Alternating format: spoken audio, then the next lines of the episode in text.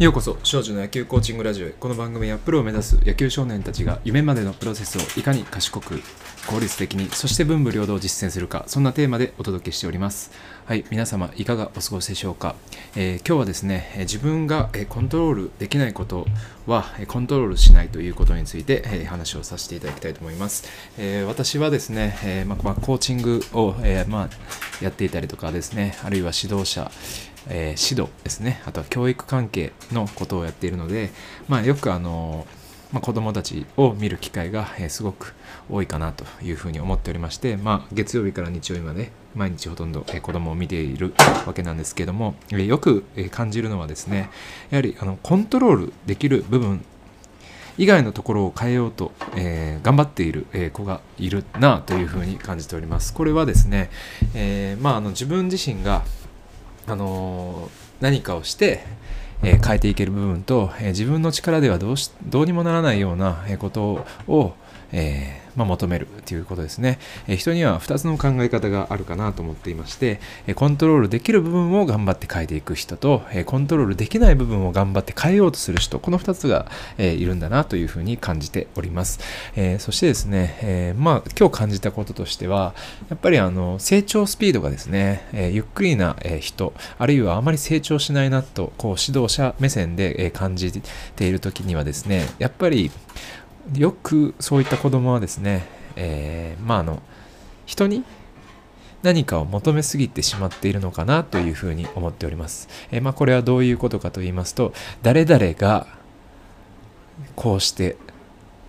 いたとか、えー誰々のせいで俺はこうなったみたいないわゆる自分以外のところの、え環境要因をですね言い訳みたいな感じにしてですね、え自分はやっていないけども人がこうしたから、えー俺はこうなっているみたいなところですよね、まあ、こういった考えでやるとやっぱどうしても成長スピードっていうのは、えー遅くなるなというふうに思っております。ではなくてですね自分ができるコントロール、えー自分ができるコントロール内の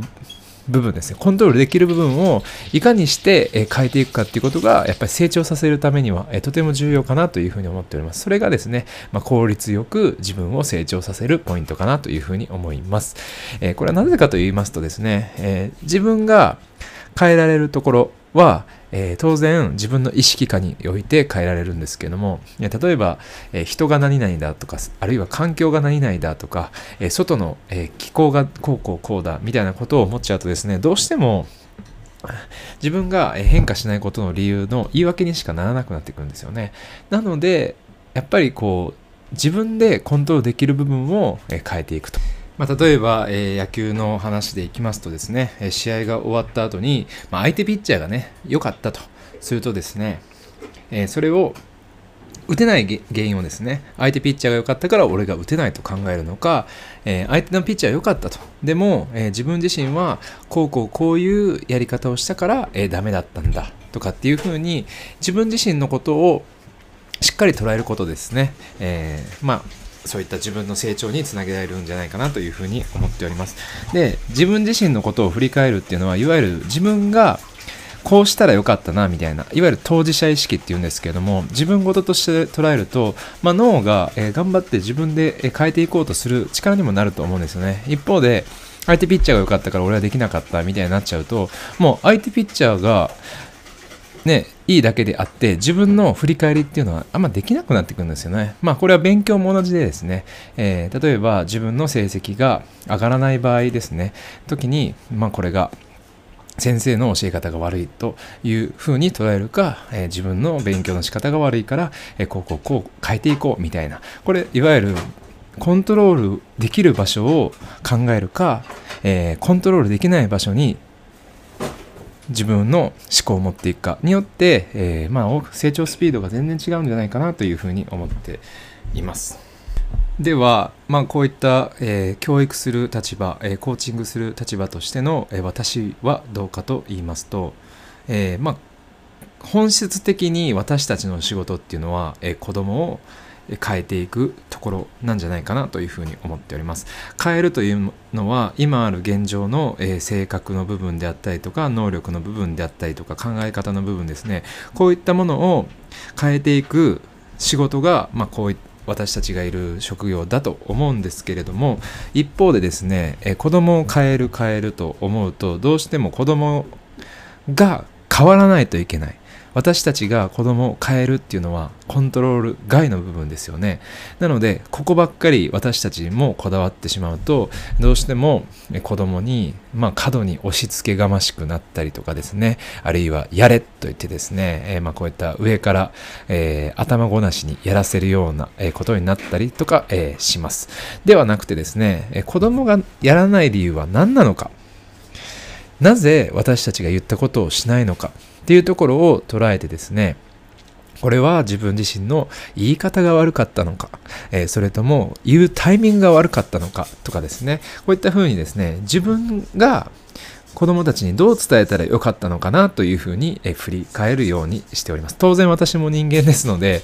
えー、まあ、こういったことを言うときにですね、えー、指示を出したりとか指導したときに、まあ、思ったような行動が子供から返ってこなかったときに、当然感情的にはですね、えー、まあ、あんまり気持ちよくないと思う時もあるんですけれども、そこでやっぱり子供が悪かったと、えそればかりをまあ、あのその責任ばかりを、ね、押し付けてしまうと私も成長しない指導者の一人になりますからえそうではなくてですねあ次はもうちょっとこういう言い方をしようかなとかあるいは、え他の本を読んでみてですねあこういった教育方法もあるのかなじゃあそれをやってみようみたいな感じで、え捉えるようにしております、えなのでですね自分がコントロールできる部分コントロールできない部分をしっかりと把握した上で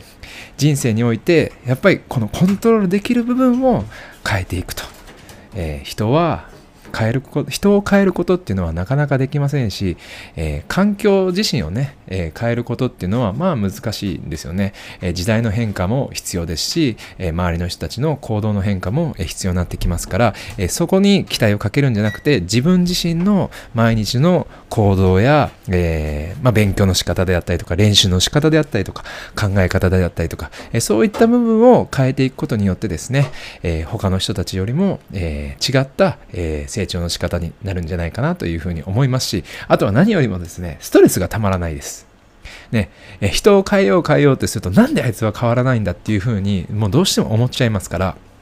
そうすると自分の中でストレスが溜まってくるんですよね。ではなくてですね、えじそのストレスをかけるくらいならですね、え自分を変化させていこうというふうに思う方がよっぽど、えー、マシだと思います、えー、自分を変えるのにストレスをたま、ストレスが溜まったとしてもですね、えー、じゃあ自分が成長していかないといけないんだと。いうふうな方向にそのストレスをパワーに変えていくことができたらですね、これすごい、え、エネルギッシュな人になっていくと思うんですよね。で、人のことばっかり考えているとですね、本当に時間が、え、もったいないですから、え、私たちには限られた時間しかありませんし、1日24時間しかありません。その中でですね、自分が成長するためにはどうしたらいいかと、他人のことなんて考えている必要はないんですよね。じゃなくてですね、え自分の、生き方であったりとか、生活の仕方を、考えてですね、悪いところは自分で変えていくと。いいところはそのまま継続していくと。そしてですね、何よりも他人を見て学ぶべきところっていうのは他人のいいところをなるべく探した方がいいです。その方がですね、人生楽しく、えー、生きていく、いけるのでですね、えなんであいつあんな楽しそうなんだって言われると思うんですよね。えそういう風になっていくと、また人もね、楽しそうな人のところに寄ってきますから、え自分自身の、え人生もですね、まあ、いい方向に進んでいきますし、えポジティブな人間も集まりますし、ポジティブな人間が集まってくると、また自分の方にもですね、えいい結果が返ってくると。こういった、え順の前環、違いますね。順の前環じゃなくて善の循環ですね。あの、善っていうのは良い悪いの善の循環。え善の循環を自分自身に作り上げていくことによって、まあ、人生、えー、楽しめるということですよね。まあ、こういった人生を、えー、突き進むためにも、えー、コントロールする部分をしっかりと選んでいくっていうことが、え大切かなというふうに思っております。え本日も、え最後までお付き合いいただきまして誠にありがとうございます。この放送が皆様の、えお役に立てれば幸いです。それではまた明日。